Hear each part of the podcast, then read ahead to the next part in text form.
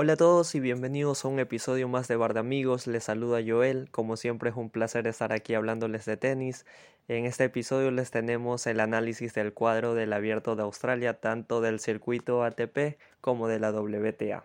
En el anterior episodio hablamos un poco de toda la polémica de Djokovic y aunque el juicio terminó cayendo a su favor, el gobierno australiano aún sigue buscando la manera de no dejarlo participar y hasta hoy, 13 de enero, no hay una confirmación de si podrá jugar o no, pero lo que sí sabemos es que el cuadro ya se sortió con él como principal cabeza de serie y esto puede ser una buena señal. El posible camino al número uno del mundo sería eh, contra Miomir Kekmanovic en la primera ronda, le seguiría Tommy Paul, Lorenzo Sonego, Monfils, Berretini en cuartos, Nadal en semis y Medvedev en la final.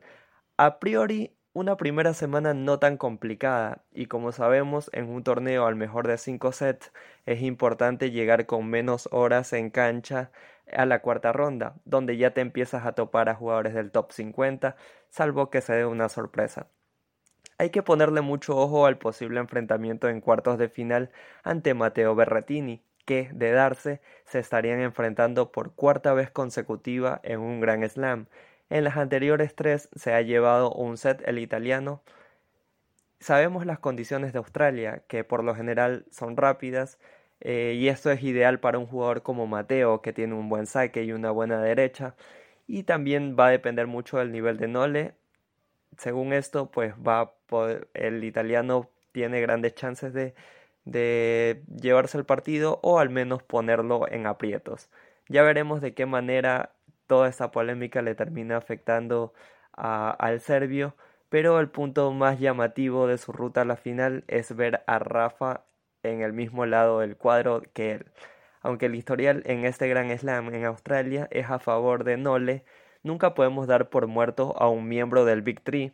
Para prueba tenemos las semis de Roland Garros del año pasado, y por último, podríamos tener un rematch de la final de la Australia 2021 ante Daniel Medvedev. Y de este último nombre es del cual vamos a seguir hablando. El número uno, el número 2 del mundo empieza su camino ante Laxonen en segunda ronda ante Nick Kyrgios. Veremos en qué condiciones llega Nick, el australiano, o si es que disputa el torneo, porque hay que recordar que hace unos días dio positivo eh, de jugarse el partido, pues sería eh, muy interesante. Eh, ya sabemos toda la polémica que trae consigo Nick Kyrgios cuando salta a la cancha y Daniel Medvedev tampoco es que es un jugador calmado, así que va a ser muy interesante verlos disputar este partido.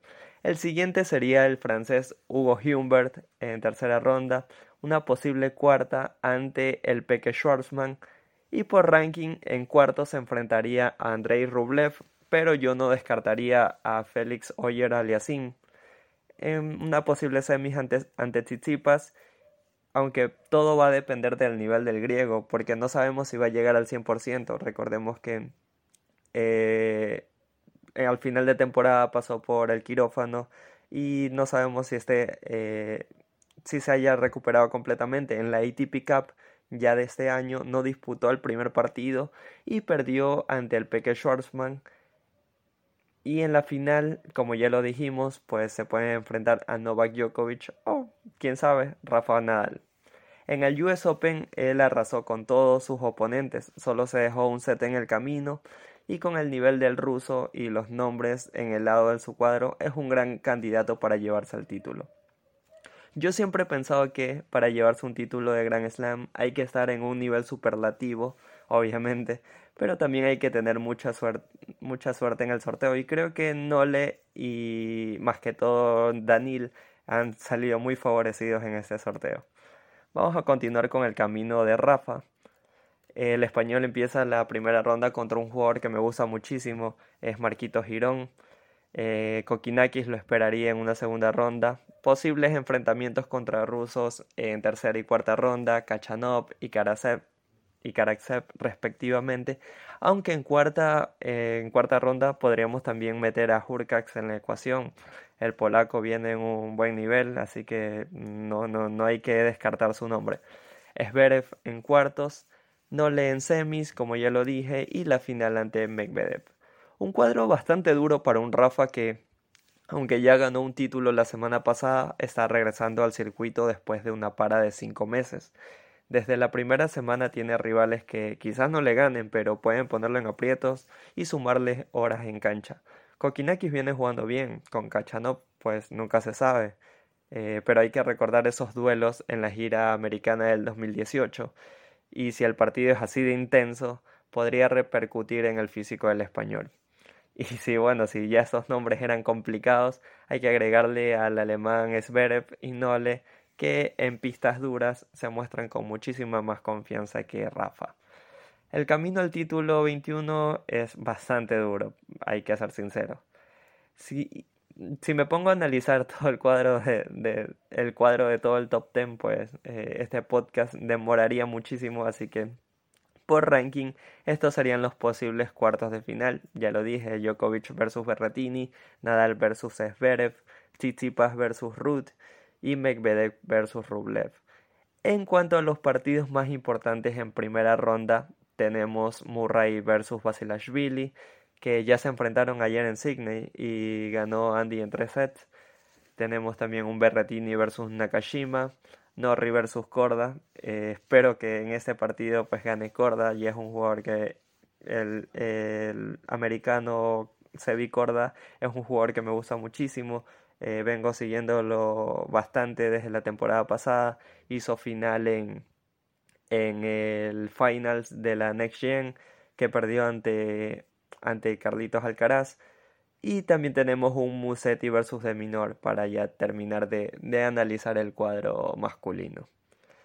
Y antes de empezar con la WTA, quiero expresarle un poquito mi opinión acerca del tenis femenino, ya que eh, sí, yo he dicho que vamos a hablar en, eh, en este podcast acerca de eso, pero no he dado mi opinión en general. En mi cuenta de Twitter muchas veces he expresado lo mucho que me encanta el tenis, porque creo que a nivel técnico no hay diferencia entre los hombres y las mujeres, como si existe en el fútbol o baloncesto o en otro deporte. La única diferencia que existe es la física. Es por esto que para mí el circuito femenino debería tener más, más espectadores, contar con más publicidad, pero de eso también tiene mucha culpa la WTA. No terminan de conocer la fórmula para vender su producto, que ya lo dije, es de muy buena calidad. Para citar un ejemplo, al menos yo disfruté más del US Open femenino que el masculino. Tuvimos cantidad de partidos buenos, en Raducanu y Leila Fernández para mí se terminaron llevando todos los reflectores en ese torneo.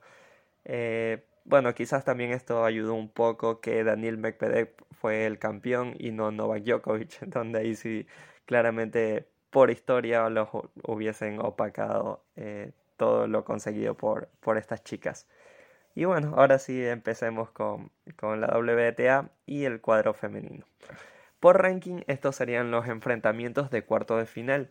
Barty versus Zachary, eh, Kreshikova versus Badosa, Contaveit versus Muguruza y Siontek versus Zabalenka.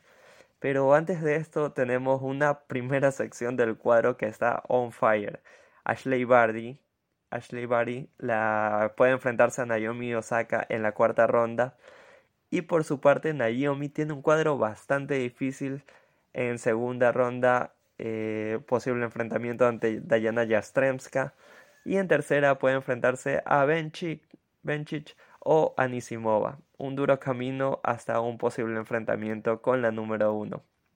Mientras que Arina Zabalenka, la número dos, tiene dos rondas fáciles. A priori, en la tercera ronda ya se enfrentaría a Bondrosova y Kerber o Leila en la cuarta. En, ese caso, en este caso, perdón, el ranking es muy engañoso, ya que el nivel mostrado por la bielorrusa ha sido bastante preocupante en ese inicio de temporada, más que todo en su servicio. En el último partido, que si mal no recuerdo fue hace dos días, eh, hizo más de 20 dobles faltas y terminó perdiendo el encuentro en el, en el tercer set para ya ir terminando los partidos más importantes de la primera ronda del circuito femenino, tenemos a Bencic versus Mladenovic, a Kenny versus Case, Eh, hay que recordar que Sofía viene de un, de un 2021 de pesadilla después de ganar el eh, Australia. Parecía que podía tener ese, ese, ese salto de calidad y aunque lo tuvo por, por unos cuantos meses, no pudo seguir en esa línea debido a ciertas lesiones y en el 2021 casi que no compitió. Así que vamos a ver qué tal, eh, qué tal le va, porque estaría defendiendo 2000 puntos, porque todavía se, hay que recordar también que, que todavía se defienden los puntos del 2020. Así que aquí las campeonas, si mal no recuerdo, es Osaka y Kenning están defendiendo los 2000 puntos. Kenning de perder eh, en, unas en las primeras rondas, pues creo que saldría incluso del top 50. También tenemos a Badosa versus, versus que ya se enfrentaron ayer en Sydney con victoria para Paulita Badosa. Y tenemos un Stephens versus Raducanu, dos campeonas de Grand Slam. Y si bien lo que ha pasado después de, del título de Emma en Estados Unidos no es lo que esperábamos, hay muchas ganas por ver los que, que nos puede dar Emma en esta gran cita. Algo a tomar en cuenta es que si avanza hasta la tercera ronda podría haber un partido ante Simona Halep que sería para alquilar los balcones, para preparar las, eh, las palomitas y sentarse a disfrutar. Hay que estar pendientes. Eh, estamos ya nada de activar el modo zombie y este abierto de Australia promete muchísimo podrá jugar Nole, Rafa se pondrá por delante en títulos de Grand Slam, Daniel ganará su segundo título, otro Next Gen gritará campeón, Barty reinará en Australia, ¿qué pasará en la siempre impredecible WTA? Todas estas preguntas pues irán tomando respuesta con el pasar de los días y no olviden seguirme en Twitter como JoelEPR21 donde doy mis siempre acertados comentarios de tenis Ahora siento que me falta el signo de preguntas, eh, el signo de preguntas entre paréntesis que lo utilizo mucho en mi cuenta. Bueno, este, y claro, sigan al podcast en cualquier plataforma que deseen.